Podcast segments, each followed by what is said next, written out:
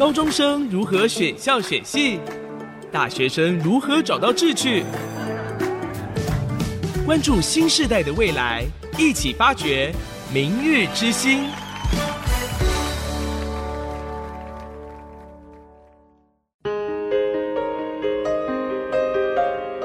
各位朋友们好，欢迎来到明日之星，我是乐伦。三月二十六号是什么日子呢？噔噔噔噔，是属于广播人的日子。三二六是广播节，所以在今天这一集《明日之星》呢，我们邀请到老中青三代，横跨了四五六七年级的广播人，跟听众朋友分享。要怎么样成为广播界的明日之星？第一位登场的呢，是我呃非常敬爱的前辈哦，陶怡老师，陶姐你好，乐乐好，听众朋友好。我知道你是读日文系的，对不对？是日文系怎么样进入广播的？这个广播梦，据说是从小就萌芽了哈。对呀，从小在眷区长大，没什么娱乐嘛，只有那个木盒子收音机，所以从小听到那美丽的声音出来就很向往喽。像白倩如啊，呃，丁炳随啊，这些都是我们所喜欢的人。那到了国中之前吧，慢慢已经有雏形了。我知道有广电系，所以我当时就很勇敢的报考了五专世新广电系，考上了，可是没有办法去读。啊，为什么呢？因为同时也考上新竹女中，你知道那时候父母亲的期望当然是去读高中，读高中升大学这条路，这是一条很长轨的路嘛。但其实一点都不适合我。怎么说呢？因为我从小很清楚知道，我喜欢面对人群谈一些好的事情，所以后来很清楚知道，因为自己知道自己是中等美女，不适合走电视，但走广播，我觉得绰绰有余。所以从小就很向往。那虽然没有读成，其实我觉得在整个高中甚至大学学期间，我一心一意就在准备考广播公司。当年你们学校有没有什么广播啦，或者是传播相关的社团？完全没有，都没有。嗯。哦，但是我知道淡江有大船戏，你是淡江日文对不对？你会不会去旁听？大船戏是后来哦，真的，在你读大学，所以我们那时候完全没有广播的机会。哦，但是我知道广播人一定要好奇心，要要多方面的尝试，是哈。所以我想在这个方面我就很努力。还有一点我比较特殊，就是我在成长的过程中是害羞不敢上台的。那我怎么训练自己？我大学四年都参加国剧社。哇，国剧社因为要上台嘛，是，但因为他涂的满脸都是，如果你跟我不熟，你也不知道我是谁，对，就根本认不出来。所以胆子就这样练出来了。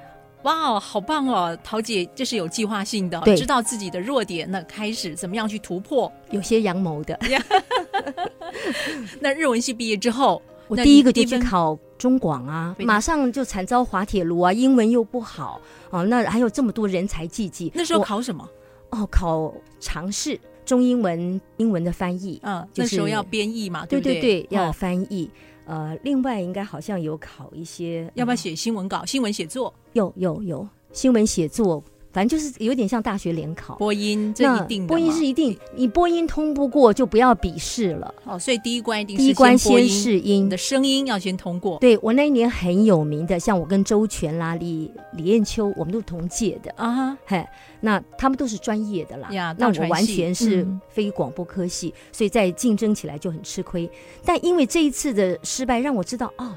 原来广播还要考英文哦，还要考这个英文翻译，所以我就开始读 China Post，我就读了大概半年的时间。也很巧，我回到新竹第一件事就是写了四封信给那时仅有的四家广播电台。嗯好，尽管我也去过，因为不会客语，那时候要双声带嘛。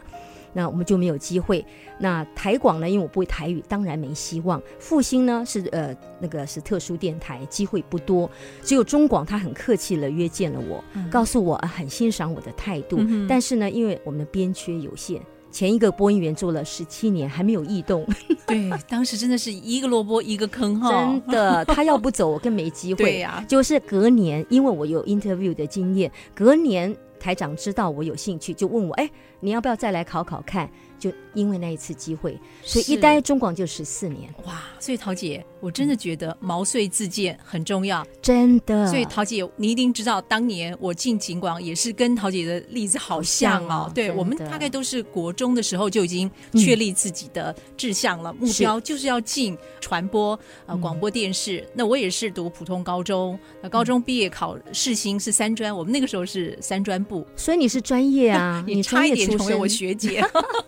好可惜哦，我们在职场中，你仍然是我的前辈，也是我的。导师 毕业之后呢，我是嫁到新竹嘛，同样的在新竹人生地不熟啊，那怎么办？我又一心想要进呃广播，当时还不像现在有什么人力银行没有，但是呢有就业服务站，陶姐记得吗？当然，所以呢我就自己到新竹就业服务站，你希望要从事什么样的职业工作，我就写下广播节目主持人。陶姐，我到现在啊。经过了二十多年，我还记得当时里头的行政人员看到我写这个表之后，他就说：“佩服你啊！”嗯，我觉得哈，这个广播节目主持人在台北机会会比较多，我们在新竹恐怕比较难哦。讲归讲，没关系嘛，反正就是一个机会。嗯哼。那回到家之后呢，我跟桃姐做了同样的动作，我也拿起电话打电话到中广、景广、台广。毛遂自荐，也因为呃，在新竹地区必须要会客语嘛，那我客语完全不行，所以第一关当然没有机会了哈。结果陶姐你知道吗？过没有多久啊，我接到景广新竹台的通知，因为那个时候刚好电视也推出客语新闻，所以当时景广新竹台的节目主持人考上了华视的客语主播。所以那个位置就空出来啦，因此尽管就在征人，那么他们也到就业服务站要去找人，就看到我留下的资料，就打了通电话给我，给了我一个机会，嗯，就是这个机会。同样我也去考试，同样播音也要新闻写作，考完之后就要等通知啦。那因为我是唯一不会客语的。但是好奇妙，桃姐就是我被录取了。后来我有问当时的台长，他后来跟我讲，我是唯一不会讲客语的。但是因为他们多方考量，因为那个工作除了主持节目，还要跑新闻嘛，嗯，因为是新闻记者兼节目主持人，所以我也就这样子上了。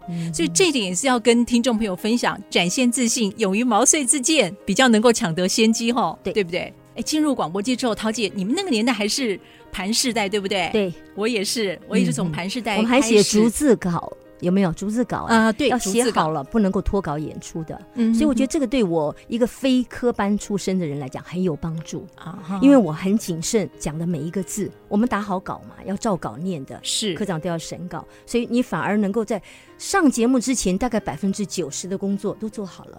那十趴就是呈现出来，所以我觉得这个对我个人来讲是很大的。工作中学习的方式是，您刚进入广播界要做哪些工作呢？什么都做，跟你一样啊！我也出去采访，采访，接触新闻界，跟人接触，有新闻我就就带回来。我也写稿哦，因为我们那时候中广记者只有一位嘛，我就要我就是另外一个代班。他出去读书的时候，我那一天是要跑新闻，所以我们两个才会相遇啊！我不是坐在录音室播节目而已，是，所以新闻节目我们边采访播完全自己啊，对，这就是分台的利益。是人事太精简了，所以所有的工作都是自己的，当然就练就了一身功夫嘛，全套功夫。很多人都很羡慕我们广播人，这个为什么声音音质这么好？这个有一点，这祖师爷赏饭吃，对不对？天生的。但是我们的措辞，像您讲话如此的精炼，几乎没有赘字，你是怎么样训练的？就像刚才我说的，因为我们是逐字稿嘛，所以我就学习把该说的，已经把它精炼成我要的那最好的词句。那我。本身其实中文底子普通，那怎么办呢？我当时我记得我有一个中文词典，我的词典，我就是听到比方任小姐的呃用词遣词很漂亮，我就写下来。不管是成语还是她的一些形容词，其实我自己因为不是读广播，完全没有基础训练，所以我自我训练就是我为自己做了一个广播词典，一些形容词对人物的、对事物的、对天气的，我都把它写下来。呃，时代久远，我已经丢了。我觉得如果留下来，那真的是一个很好的教具，哎，真的，真的，那是我自己的哦。因为有些词你用起来很顺口，我讲起来很别扭，所以我就讲成我自己的浅白，容易让别人听得懂，这是比较重要的。桃姐这个自我学习的方式太棒了。另外，在硬体方面的学习，我们那个时候进入电台都还是用盘式带，对不对？后来呢，用 MD，没多久呢，就进入电脑科技了。嗯，好几次的系统更替啊，是。所以其实身为广播人，你看，除了字正腔圆以外，对于广播科技这个演进，我们也要与时俱进。这个对我来讲，其实是最困难的。为什么呢？我是机械白痴。但是人要有目标，我喜欢广播，所以用到哪我学到哪。嗯，其实技术问题一回生两回熟，十回就成专家了。那我觉得难不到我们。重点是我想要做这个工作呀，因为你想要做这个工作，所以你愿意付任何的代价。桃姐看到现在，因为那么多的自媒体啦出现，不管是你看 YouTuber 网红，很多的 Podcast，对不对？在家里自己就可以成为一个播客啦。你认为广播还有生存的空间吗？当然有啊！我觉得广播的品质，这是一些自播客没有办法可以比拟的。有我们的发音，我们公司的走向，我们有一些固定的价值观念，我觉得这是自播课可能没有办法把持得住的。他们很容易被自己的一些主观的生命经验、价值观，甚至利益就给左右了。所以以信用度来讲，我觉得媒体。公众的媒体还是值得信任的，这就像你买东西，你喜欢到有品牌的地方去，这不就是我们人性最重要的一个信任感？真的，真的好，同意陶姐所说的。那你觉得要成为一个广播界的明日之星，应该要具备哪一些条件呢？我觉得学习力吧。其实不会的东西，只要学，就会由不熟到熟悉，熟悉到专精。那如果你有这个兴趣，又知道自己所从事的是传媒，因为传播是要传播真善美，不是新闻就值得播。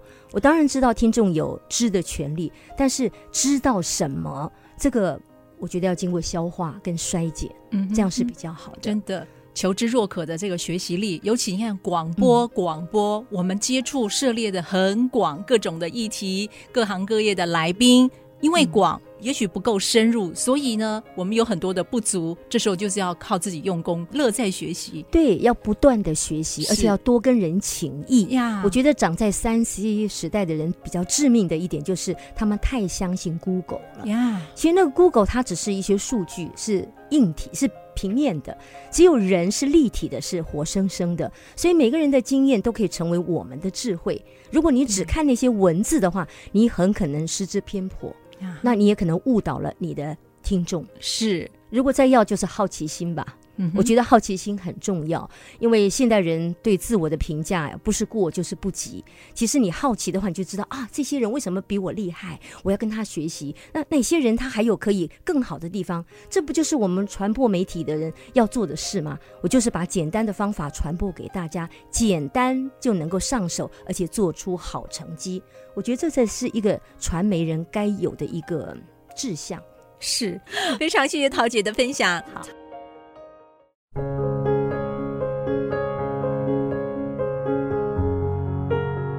爱惜之音 FM 九七点五，朋友们收听的节目是由乐伦主持的《明日之星》。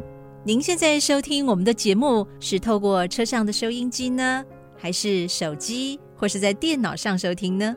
收听广播节目的平台越来越多了，另外像是 Google Podcast、Apple Podcast、Spotify，在这个数位汇流的时代，兴起了许多的自媒体，广播人又该如何保持竞争力呢？接下来邀请到的这位是七年级的广播人，他原本在电视台担任财经主播。目前是 IC 之音科技领航家的节目主持人朱楚文，楚文好，嗨，乐伦姐好，所有听众朋友大家好啊！我知道你周一到周五的非常忙，中午都忙着开房间，对呀，因为最近 Clubhouse 就是啊整个窜红起来，那我自己是觉得非常有趣，因为它是一个全新的声音的社交平台。那它跟以往我们说 Podcast 其实还是一个单方面沟通哈，就是我录好一个节目，然后给对方听，哎。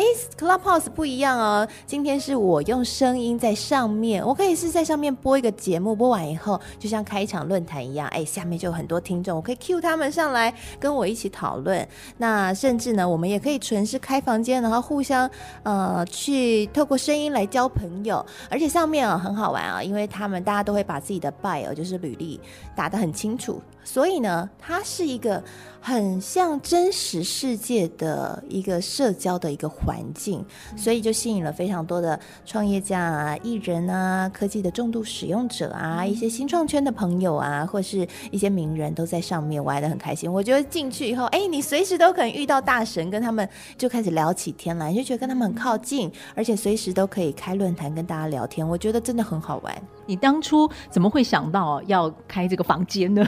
因为我自己是有很多科技圈的朋友，然后也有很多新创圈的朋友。那那时候我就发现，哎，怎么朋友们都上去玩了？所以我就好奇，我就下载 App 以后呢，那朋友就给了我邀请码，所以我就可以进去了。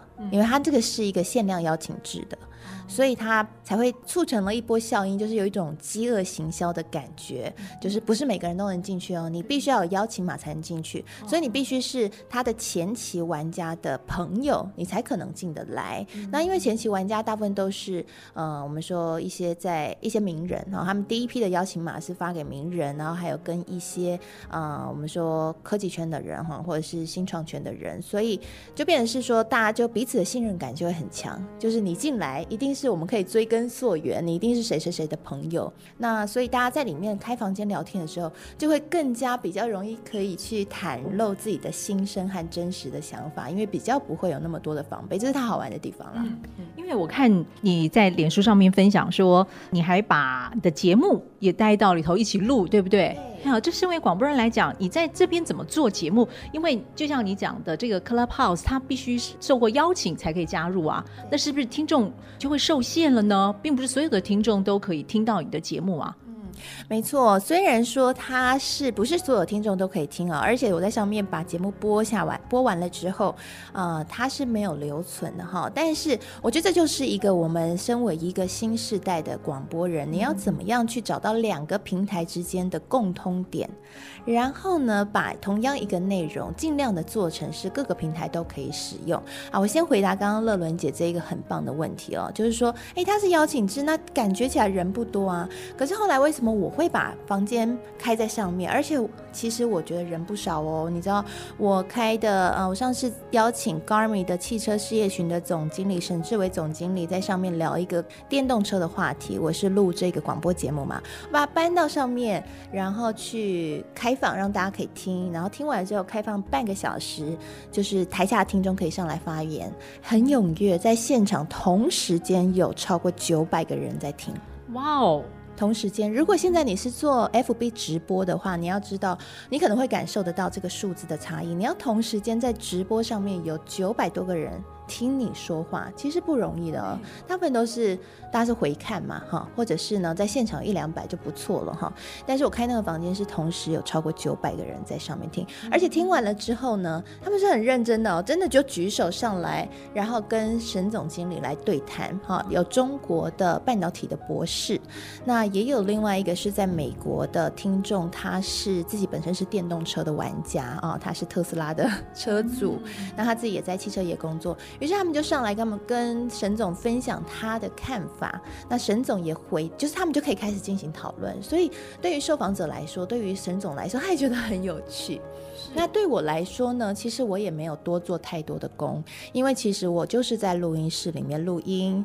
那我在录音室里面录音，我就是同步把 Clubhouse 的 App 打开，所以让这个录音的东西在 Clubhouse 上面也传播出去。那我只是在多了一件事情，就是说在录完了之后，我跟大家说，哎，那现在可以开放让大家上来问问题了。哎，我觉得这样的有一个好处，等于说我们做完节目，立刻就可以跟听众形成一股交流，马上知道听众的反应，然后听众给予及时的一些回馈。因为以往做广播节目，除非你是开放 call in。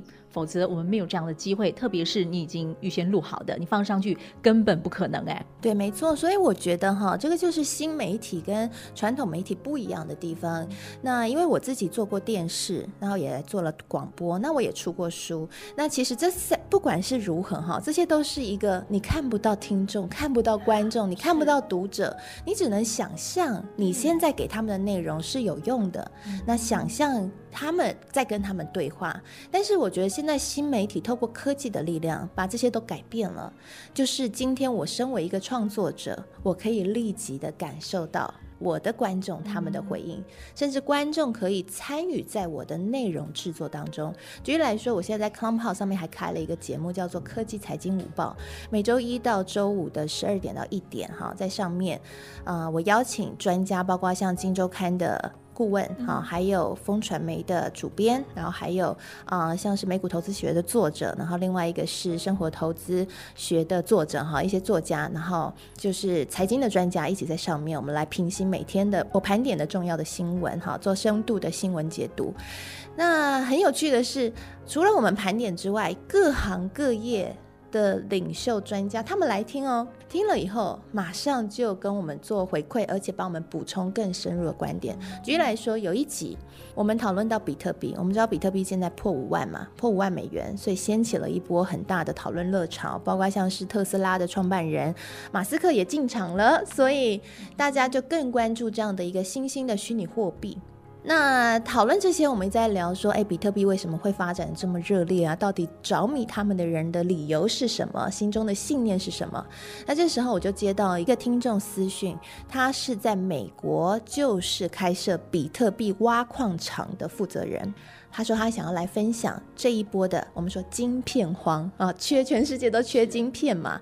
那其实也影响到了比特币的市场，他们在挖矿，比特币价格在往上冲，可是他没有晶片，所以他想要来分享这件事情。于是我就邀请他上来跟我们大家聊。那你知道这个是一个非常及时、第一手在现场的。消息他就带给我们了，然后结束了之后，他还分享了非常多他的比特币挖矿场现场的照片。于是我就透过 IG 的线动分享给听众朋友，很多听众朋友会给我 message，就是私信给我说，他们觉得真的太酷了，因为他们可能从来没有看过这些照片。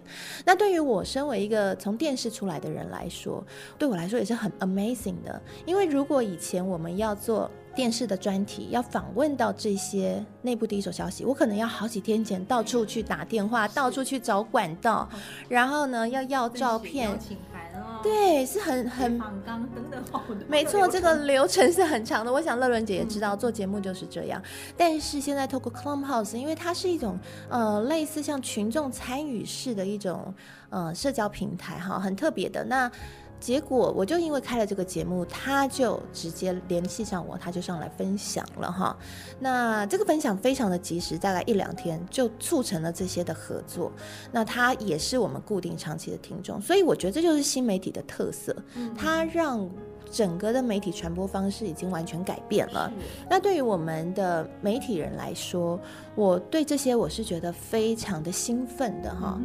我听了也很兴奋，但我有一个疑问哈，要请教，就是说，向主任你的专业一直在科技、财经这个领域，所以我看了一下你的这个题目啊，什么保尔的债市啦、油价飙升、南韩车用啊、特斯拉这些东西都好专业哈，因为你刚好你长期在关注这些话题，所以你开了这个相关的主题，吸引到呃这些全世界专业人士都上来回应了。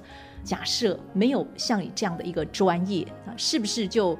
不太合适开房间呢？那想要开房间经营这样子一个平台的广播人，他们是不是应该要具备一些什么样的条件？好，乐仁姐这个问题是一个非常好的问题哦。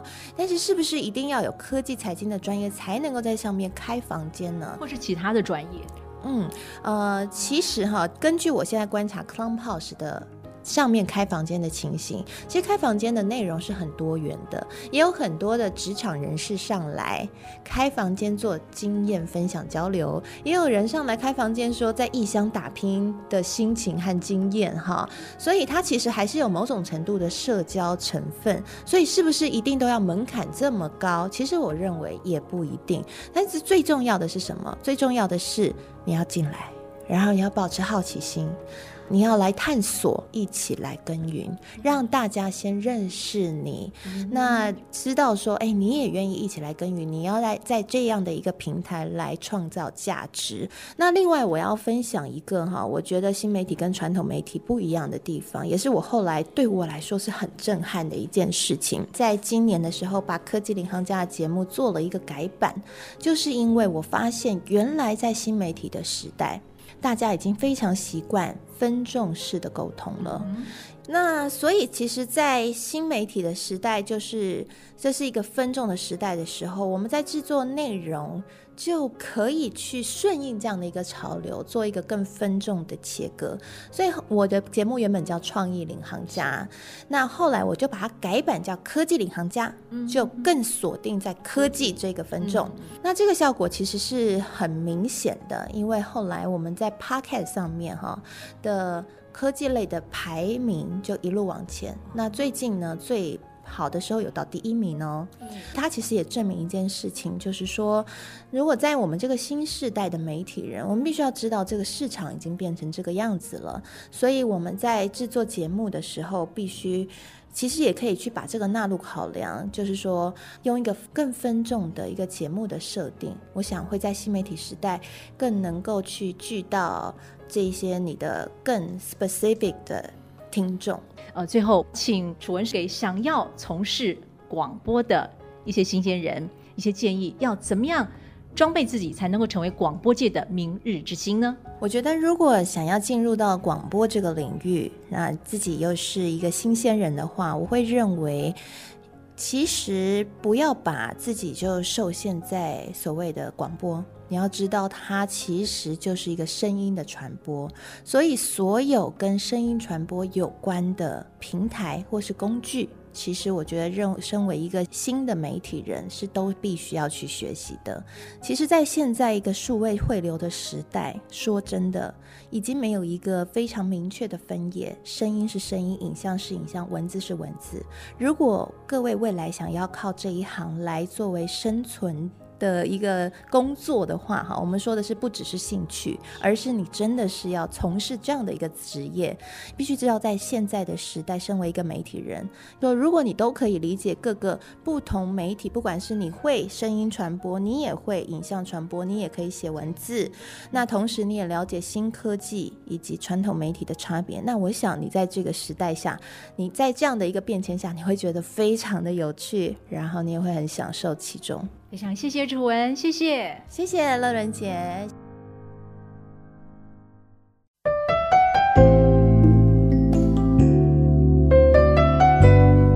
爱惜之音 FM 九七点五，欢迎朋友们继续收听由乐伦主持的《明日之星》。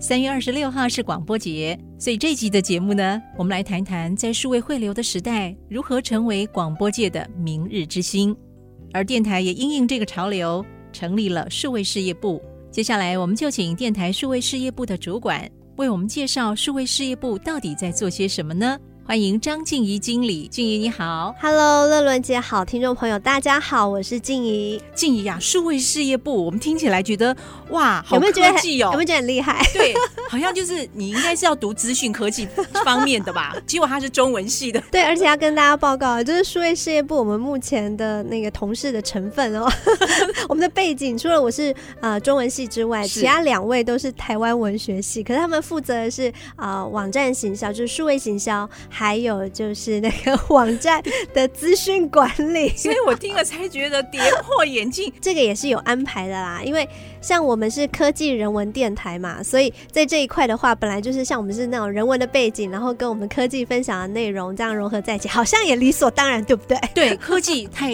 冷硬了，但是有一点人文的温度，哇，对对对，这样子真好。我觉得人文情怀带进来的话，哎，感觉就更融洽了一些。是你当初是中文系一毕业之后就进入广播电台工作，对不对？对对。那我当初进来电台之后，呃，就在节目部、业务部，然后还有像行销部，因为数业事业部的前身是行销部，然后最后到了前两年才改为数位事业部，所以也是这样子一路就是在各部门之间啊，慢慢的流浪。那里？他的历练非常完整，而且静怡之前主持的节目还入围过广播金钟奖呢。啊，对对对，因为有那个其他搭档一起加分嘛，我一个人就有点难了。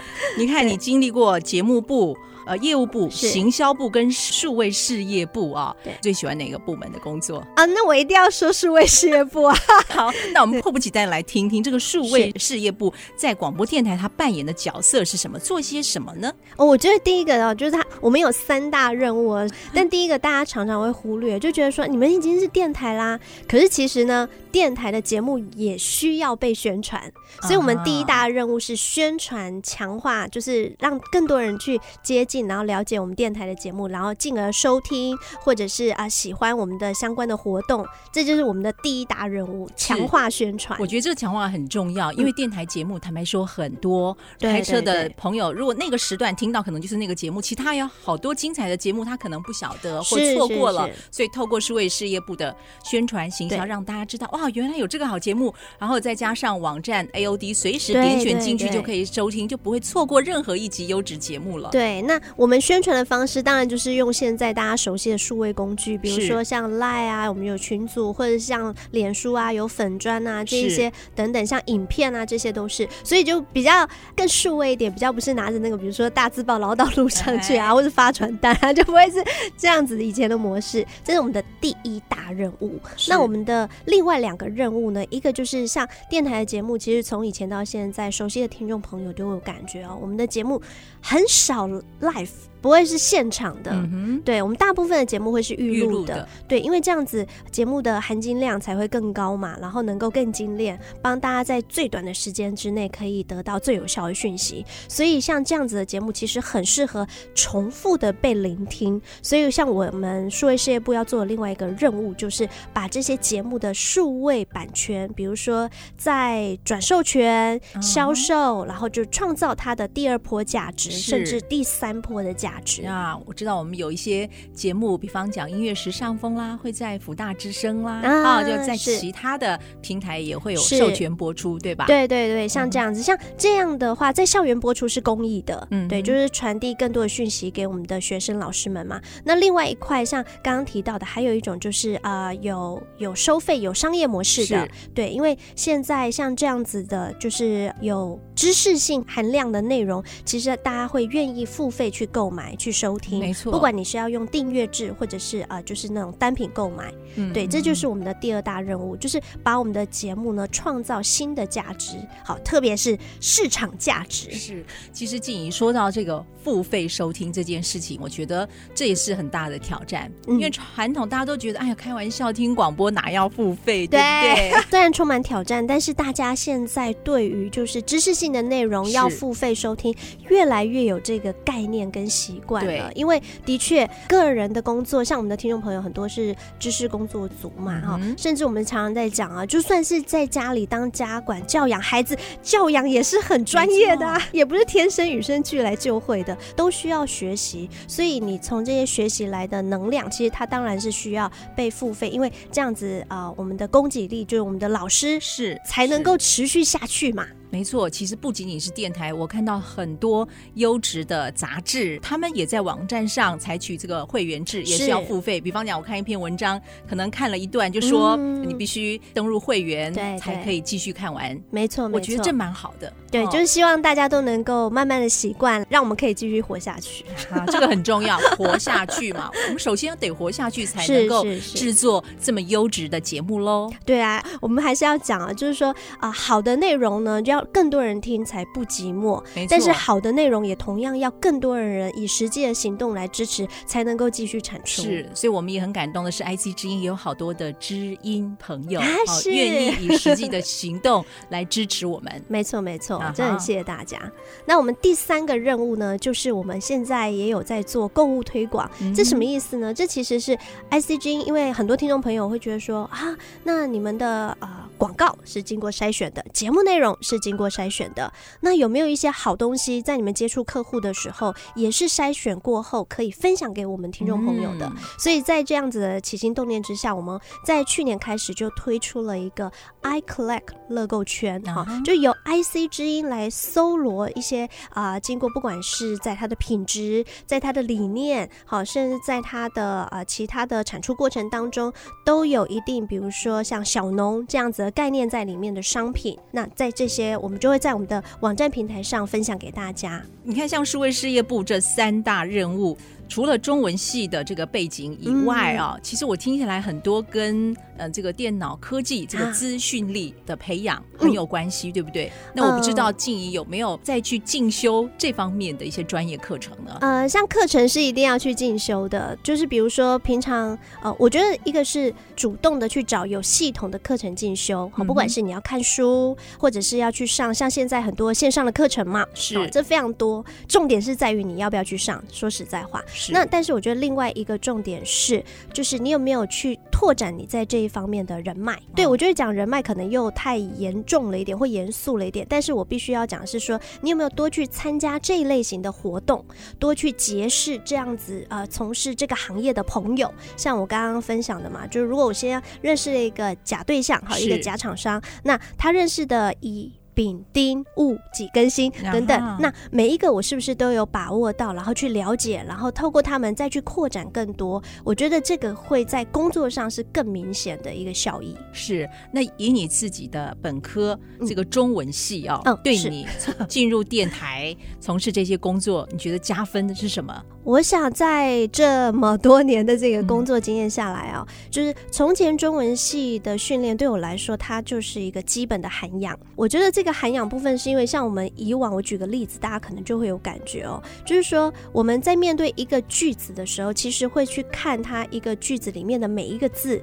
摆放的位置，那其实中文字是很有趣的，就是你一句话当中，你可能加了鱼尾助词，比如说了吗呢啊这些啦黑啊，哎，这整个给人家的感觉就不一样。是，那或者是说你的疑问词，哎，前后调动一下也不一样。对，我觉得像这样子的专业训练，对于我在跟人互动，因为我们做媒体嘛，其实媒体就是面对很多很多的人，然后每天接触不一样的人，所以在跟人互动的时候，会有一种。敏锐度，嗯哼，对，那这个敏锐度培养久了，或者是刚刚累积久了，它就会慢慢变成一种细致度。呀，对你就会注意到一些细节啊，面对什么样的人不能说什么样的话，就我觉得最基本的一个优势就是在于可以尽量避免踩雷，哦，人际关系的雷区。静怡可不可以举个实际的例子？呃，比如说像我们如果在跟长辈说话的时候，你就不会加太多鱼尾助词，或者初次见面的时候，对，像我我会发现很多年轻朋友，第一次碰面的时候，他就很直率的跟我互动着，然后加了很多啊。我觉得就这样啊，呃，不会啊，随便啦，呃，都可以啊，我都不知道耶，就是他全部的鱼尾助词全部加进来，可是。在一些正式的场合，或是你在面对前辈的时候，对，其实这个会让人家有一种轻慢的感觉，好像其你可能没有不在乎，但是听起来好像不太在乎。对对对，像我觉得这个是一个比较基础的点，就是有时候我们在跟人家互动的时候，常常会忽略的点。哇，这个是好棒的提醒哦，谢谢静怡姐。现在已经在电台成为前辈了。对，想当年我也是最小的那一个，然后现在也慢慢的 跟大家拉大了距离。我想收音机旁有很多的年轻学子们都想要请教静怡姐啊。你看，在这个数位汇流的时代，如果想要进入广播电台的一些年轻朋友们，你会给他们什么样的建议呢？才能够成为广播界的明日之星？我认为大家要有一个新的观念，就是。广播不再只是 radio，我们现在把它视为是一个音频的媒体哦。说音频媒体，其实就是说所有跟声音相关的，其实各位有兴趣的年轻朋友都应该要涉猎。不管是你说在这两年哦，大家呃在台湾，像从去年下半年开始很红的 podcast，其实是在欧美已经行之有年了，就是已经风行很久了，但是台湾就一下子就烧起来了。那像最近的 Clubhouse，是那不管你喜欢不喜欢，如果果你对音频这件事情有兴趣，你对广播这个媒体有兴趣，你应该都要去知道、参与看看他到底在做什么。嗯哼，对。那像呃台湾跟比如说对岸这几年来的话，很蓬勃发展的就是音频的平台。好，不管你是喜马拉雅，或者是蜻蜓，或者是企鹅，或者是大家可能更多人知道的得到，他们到底在做什么？然后内容是什么？你有没有曾经去付费过，听过它的内容，去看一下为什么这么多人愿意花钱花年费去买这样的东西？如果你说少少人买，可能是小众，小众对，当它变成是一个话题的时候，你有没有加入这个话题？如果你今天对这种周边的相关生态都不想了解，或者是没有真的去听。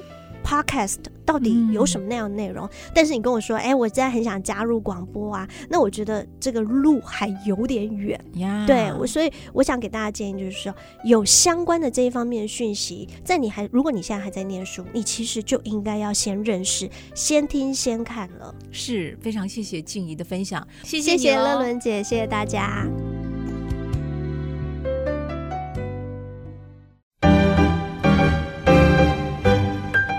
喜之音 FM 九七点五，朋友们收听的节目是每个礼拜六下午五点播出的《明日之星》，我是乐伦。我们的节目在隔周一中午十二点也会重播哦。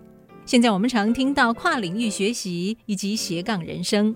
接下来出场的这位广播人实在让我太佩服了。他是理工科系毕业的，如果进入科技业可以拥有高收入，而他喜欢文字创作，是一位小说家，还曾经得过倪匡科幻小说的首奖。后来进入广播界，目前是电台的创意总监。欢迎李之昂，李总监，之昂你好。哎，乐兰姐你好，听众朋友们大家好。首先，我就对你这个斜杠太有 兴趣了。糟糕，我一来就。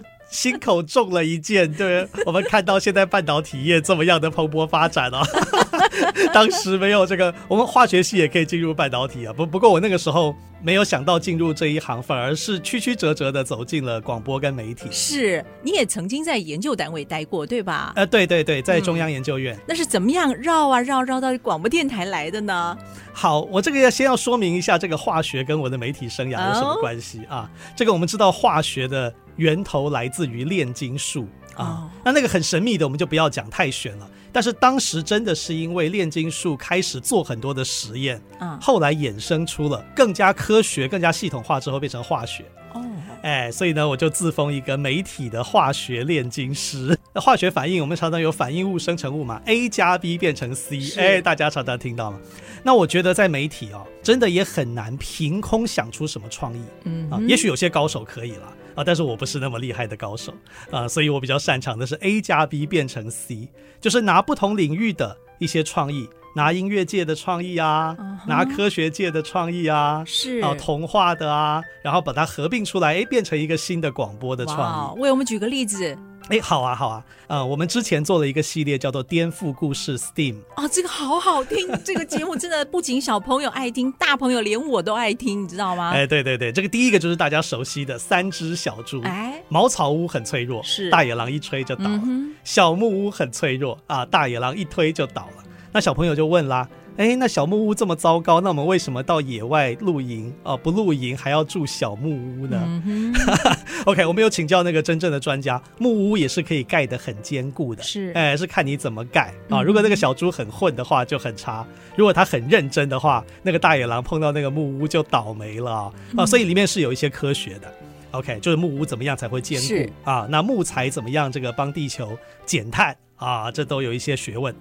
那再来啦，我们也发明了一个故事，叫做浦岛太郎开宇宙战舰啊。我们知道浦岛太郎的故事嘛？进入龙宫三天，出来以后地上已经过了三百年啊！啊，你知道幻想就随便你幻想，可是其实这件事情有多难呢？超级难的。如果你要做到这种事情在现实世界发生的话，你可能要动用到爱因斯坦相对论，接近光速的太空船。啊，才有办法达到，哦，甚至没办法达到。对，好，那为什么这个生涯会发展成这个样子啊？这个非常曲折，其实是因为我的兴趣是写小说，然后化学系毕业之后当完兵啊，那个呃一边这个在中央研究院工作，那一边呢就写小说，所以后来呢，因为我生了一点病了，我就离职了，专心写了三年小说。但是写小说这个收入不稳定啊，所以呢，对，后来就来这个应征媒体工作。那我媒体工作我也觉得很有趣，就像像刚刚讲的，我有很多的机会可以把不同领域的 A 呀、B 呀拿过来哦，变成一个广播的，看起来是一个新的创意。嗯，啊，那我这边也要讲说，我之前这个小说老师很多前辈教我的，那你使用这个创意的时候，怎么样让大家觉得啊，真的很有创意？真的很有趣，有一个八字真言哦。啊，叫做意料之外，意料之外，情理之中，情理之中，哎，就是你编出来那个剧情是大家想不到的，可是呢，你想一想，哎，这个情节好像又不是胡扯，好像在哪个科学或者哪个学问，真的可以找到一点道理啊，意料之外，情理之中，跟大家分享。其实这样，除了是电台的创意总监以外，同时你也是我们很重要的这个企划编撰者。你还曾经得了企划编撰的金钟奖，对不对？是是。其实我想，身为一个广播人，一定也要具备企划的能力。电台有这么多这么多的节目，也绝对不是凭空哦，今天要主持什么节目就可以开的嘛。我们也要先写一个企划案，对不对？对对。所以其实要成为广播界的明日之星。气化力也是得具备的能力哦。哦，没错，没错。呃，尤其现在真的是内容为王的时代。啊，其实以前也是这样，但是呃，以前那种字正腔圆跟声音还蛮重要的。是，但是在现在这个年代，内容的重要性更进一步提升了。还有创意，你的点子。对，所以我要有好的气化力哦。那我。呃，即使我的这个好像国语没那么漂亮啊，觉得说我，哎呀，我这样讲真的可以吗？可是如果你的内容非常棒，是，其实现在这个时代，包括广播，包括 podcast，机会越来越多，而且很受欢迎。对对，所以呢，这个内容企划是很重要。那你说内容企划我到底要怎么做？那当然，我觉得就是多看跟多写啊，多写比较好解释啊。你常常写企划案，或者常常你去规划各种节目的点子啊，你就会越用。越灵光嘛，啊，那这样你有没有去上过这方面的专业的课程呢？不是广播气化方面的专业课程，是。反而是更多元的各种不同的创意课程。哦。啊，比如说有一个叫做领袖高峰会的。啊啊，他把这个全世界管理大师啊，各个不同的 NPO 啊，不同的企业他们的创意集结到里面，嗯。哦，那我这个看了这么多影片，哎也学到几招啊，是。那其实不止这个，还有很多很多各种不同的跟创意有关的课程，跟企划有关的课程，反而。这个也不见得要直接跟广播那么相关的课程，啊因为广播我们电台有我们自己的专业训练，反而你要对外去伸出很多的触角，这就是我刚刚讲的多看。例如我等下就举一个例子啊，比如说我们有时候也要很谦卑啊，别人有时候有一些很好的 idea 要多看，像我们跟那个 NTSO 啊，这个国立台湾交响乐团国台交啊，我们有一些宣传上的合作啊，我就发现哎，他们策展这个音乐会。怎么跟我们写奇幻小说的这个魔界啊、纳尼亚啊，这个非常像哎。比如说呢，他还有这个什么，他做过这个气化跟大自然有关啊，他就有魔幻湖泊这样的音乐，嗯啊，这个有海之间奏曲这样的音乐啊，就是从湖到海啊，然后还不止海哦，然后接下来呢，这个林昭亮的小提琴又出来啦啊，然后呢又进到理查史特劳斯。他在阿尔卑斯山的这个经验啊，这个做成阿尔卑斯交响曲，你看，好像我们这个魔界，我们在冒险的时候，我们要从这个平原啊走到海边，走到山中啊，所以你看，这个真的在很多不同的领域，它就就是有这种创意的异曲同工之妙。所以我觉得我看了这些东西之后，说不定我们下一波这个音乐节目的企划哦，又可能截取一些 idea 在其中。各位现在听到的就是那个阿尔卑斯交响曲其中的一段。嗯，这样我想收音机旁有很多的青年学子啊，在这个数位汇流的时代，如何要成为广播界的一个明日之星？你会给予他什么样的建议呢？OK，第一个呢，要多看多写嘛。哦，我要看不同的领域的东西。啊，要常常写各种的规划，然后呢，要意料之外，情理之中，那最后我要讲一个，除了多看多写，我要宣传一下多听。啊，多听。OK，听也是一个很好的吸收。没错，我有一个很棒的 idea 哦，就是来自于听我们电台这个陈韵玲老师的节目。啊哈，啊，他有一次介绍一个故事，相关一首曲子啊，这首曲子我先卖个关子，所以我听到这首曲子，哇！梆梆梆梆梆梆梆梆梆梆梆梆哦，我那个灵感就从那个录音室里面脑子这样子嘣嘣嘣涌出来，所以最后呢，我就写了一个儿童故事。哇，你想说这个哎这么有气势的音乐跟儿童故事怎么有关系？因为那个儿童故事发生在几十年之后。所以他们毕业典礼表演就要表演那种星际大战，非常，你小学就可以做啊，因为在未来嘛。好，那可是他们就很伤脑筋，这个我要用哪一首音乐来衬呢？就怎么样也想不出来。嗯哼。结果最后呢，那个他们班的班长就想了一个鬼点子，他去跟那个最一毛不拔的那个有一个女同学，她是古典音乐专家，跟她借钱。那借完钱之后，他就要来收利息啊。然后收利息的时候，他就在看他们排演这个星际大战。然后看到一半，他实在受不了了，就站起来说：“你们的音乐实在太差了。”啊，他说：“那你这么厉害，你拿一首好的给我啊。”好，我就拿一首给你啊，我来这样子。好，然后他就拿起他的拿起他的那个未来世界的装置啊，就这个播出一段精彩的音乐。然后他们就哇鼓掌，你真是太厉害了，这个音乐真是太棒了。然后呢，这个啊古典音乐小公主就拿了她的利息钱走了。走了以后，那个班长才说：“哎，我才付他二十块的利息，我赚到了一首音乐。”所以这也是你的企划喽。现在还没有决定会以广播的剧本形式，还是以小说的形式呈现了，要看有没有资源做广播啊。呃，做戏剧的成本也是很高的。没错。不过呢，这个现在要来介绍一下这一首音乐哦。我刚刚那样子哼了一小段，可能有些厉害的已经猜出来了。它就是肖斯塔高维奇的第五号交响曲的第四乐章，我们一起来听。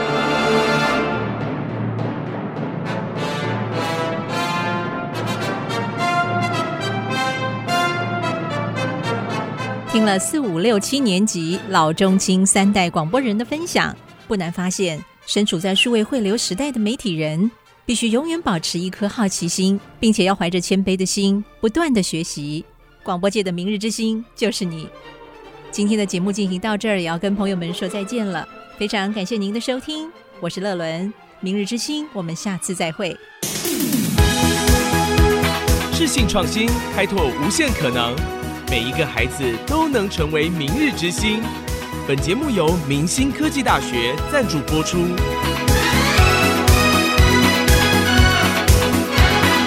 Come here, sweet girl, let me hold you. I'll kiss the tiredness away.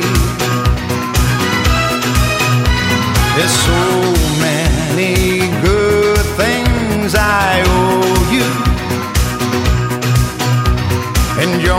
gonna have them all someday.